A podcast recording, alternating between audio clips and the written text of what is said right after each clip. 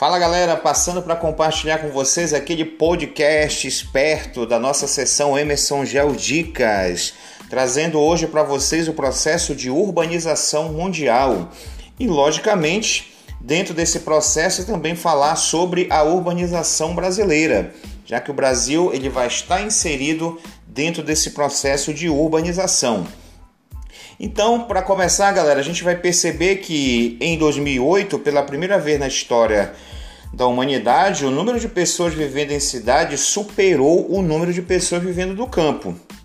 Mas lembrem-se que o processo de urbanização ele tem início a partir do século XVIII, justamente acompanhando as mudanças que vão ser consequência da Revolução Industrial. A partir daí, o que é que nós vamos ter? A cidade ela vai gradativamente consolidando seu papel de comando da economia e da própria sociedade.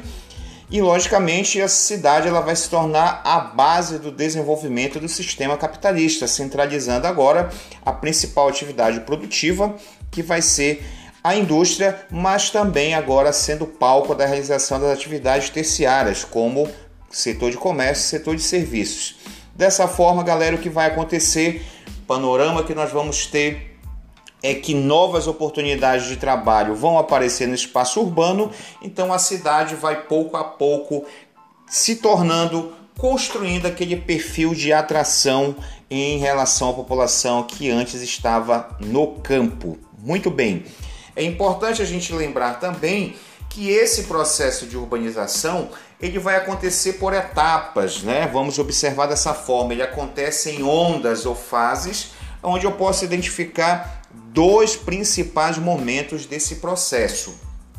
Num primeiro momento, o processo de urbanização, logicamente, ele vai atingir os países que vão ser pioneiros no processo de revolução industrial. Então eu vou ter os países como a Inglaterra no século XVIII, outros países da Europa Ocidental no século XIX, e aí você vai ter Alemanha, França, Itália, você vai ter a inclusão dos Estados Unidos também dentro desse processo de revolução industrial. Então, automaticamente, a urbanização ela vai transcorrer primeiro nesse grupo de países. Lembrando que nos países desenvolvidos, o processo de industrialização ele vai passar por várias etapas. Você vai ter a primeira, vai ter a segunda, e agora no final do século XX você teve o início da terceira revolução industrial que vai transcorrendo aí, e nós já estamos entrando na transição para a quarta revolução, a revolução 4.0. Dessa forma, o que vai acontecer? Consequentemente, com um processo de industrialização gradativo, a urbanização acompanha esse ritmo, fazendo com que as pessoas migrem para as cidades ao longo de todo esse processo de mudança econômica, mas você vai perceber que é um processo que ocorre de maneira lenta, de ocorre, ocorre de maneira gradativa. Pouco a pouco as cidades elas vão criando toda uma infraestrutura que vai sendo suficiente para contemplar essa população que foi migrando para as áreas urbanas. Muito bem. Já por outro lado, um segundo momento desse processo, uma segunda onda, eu poderia assim dizer, vai acontecer nos países subdesenvolvidos ou nos chamados países em desenvolvimento, e isso já ocorre temporalmente no século XX, em especial a partir dos anos 40, quando um grupo de países do mundo subdesenvolvido começa a mudar a sua base econômica, vão deixando gradativamente de serem países agroexportadores e vão passando por um processo de industrialização. O importante aí a gente observar que o processo de urbanização nos países subdesenvolvidos ele vai ser decorrente principalmente da migração, aquela migração campo-cidade, o famoso êxodo rural, e ocorre num curto intervalo de tempo. Logicamente, isso vai ser resultado do processo de mecanização das atividades agrícolas e ainda o aumento de atividades econômicas do setor secundário e terciário nas cidades, provocando então a expansão do mercado de trabalho. Juntamente com esse processo de mecanização das atividades agrícolas, a gente vai observar que um outro fator que ele vai se constituir com uma causa repulsiva da população que vive em áreas rurais, vai ser a estrutura fundiária concentradora. Um problema que é muito típico dos países subdesenvolvidos, em especial aqueles que sofreram processo de colonização, de exploração. Então, galera, de um lado você tem os fatores repulsivos que a gente vai identificar no campo, e por outro lado, os fatores atrativos que nós vamos identificar nas áreas urbanas. Então, isso aí será serão as condições, na verdade, essas serão as condições para que a gente tenha esse processo de saída do campo para a cidade. Logicamente, as causas repulsivas, elas reduziram muito as possibilidades de permanência do trabalhador nas áreas rurais. Muito bem. E a gente observa que, enquanto nos países desenvolvidos o processo ele se dá no intervalo de tempo maior, numa velocidade menor, foi um processo mais lento, nos países subdesenvolvidos, os fluxos migratórios em direção às cidades ele vai se dar de uma forma muito intensa, muito acelerada. E isso, logicamente, vai recair num problema as áreas urbanas não vão ter um planejamento que consiga ou que conseguisse atender às necessidades dessa parte considerável da população que para lá está migrando. E aí a gente começa a perceber uma série de problemas sociais que vão estar muito presentes na paisagem das cidades dos países subdesenvolvidos. Então você vai ter o crescimento de bairros residenciais sem saneamento, habitações precárias, muitas vezes em áreas de risco, como a gente muito bem, muito bem já viu. No caso, na região sudeste, em especial no Rio de Janeiro, áreas periféricas que foram se construindo em, nas áreas de morro. No caso da região norte, são áreas periféricas construídas sobre o rio, as chamadas palafitas.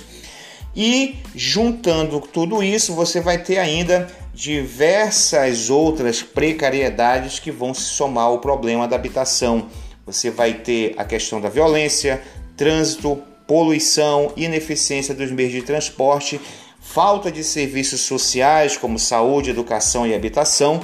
São todo um conjunto de problemas que vão ser típicos e vivenciados rotineiramente pelas populações das cidades dos países subdesenvolvidos. Acrescenta-se aí o fato de que a gente começa a observar muito bem como a urbanização, além dela ser acelerada, além dela ter essa característica caótica normal, foi um processo extremamente excludente. Você nota que o rápido crescimento populacional nas grandes cidades levou à expansão da superfície construída em áreas cada vez mais afastadas, ampliando assim a concentração populacional em bairros periféricos hum, isso muito estimulado pela, pelo, pelos altos preços de aluguéis nas áreas centrais e a população pobre com rendimento mais baixo foi obrigada cada vez mais a se deslocar para a periferia. E aí a gente observa isso na paisagem através daquele fenômeno da segregação socioespacial, a convivência de áreas urbanas muito distintas dentro de uma cidade. O que vai também chamar bastante atenção dessa urbanização nos países subdesenvolvidos é que você nota como a grande intensidade dos fluxos migratórios ela vai se concentrar principalmente nas metrópoles. Isso resultado do, dessas cidades ser um ponto de chegada de milhões de imigrantes, né, que vão deixando o campo cada vez mais em busca de novas oportunidades. E isso gerou aquilo que a gente chama de metropolização, essa concentração excessiva de pessoas nas áreas metropolitanas. Com o passar do tempo, a gente vai observar que as cidades com maior densidade demográfica, com maior concentração populacional, vão estar justamente localizadas nos países subdesenvolvidos. É a partir daí então que a gente vai ter a ONU criando o conceito de megacidade, que segundo a ONU vai ser toda e qualquer área urbana formada por mais de 10 milhões de habitantes. E isso, logicamente, como acabei de falar, vai estar localizado principalmente nos países subdesenvolvidos. Não esqueça então, galera, que os países subdesenvolvidos concentram hoje a maior quantidade de megacidades, um conceito que ele é definido pelo critério quantitativo, é o tamanho da população que vai ser relevante para a gente definir uma cidade dentro dessa categoria. E aí, para finalizar, a gente observa aqui, só para confirmar esse dado, segundo as últimas informações que nós temos dos órgãos competentes, até 2030, mais ou menos 90% da população mundial viverá em megacidades.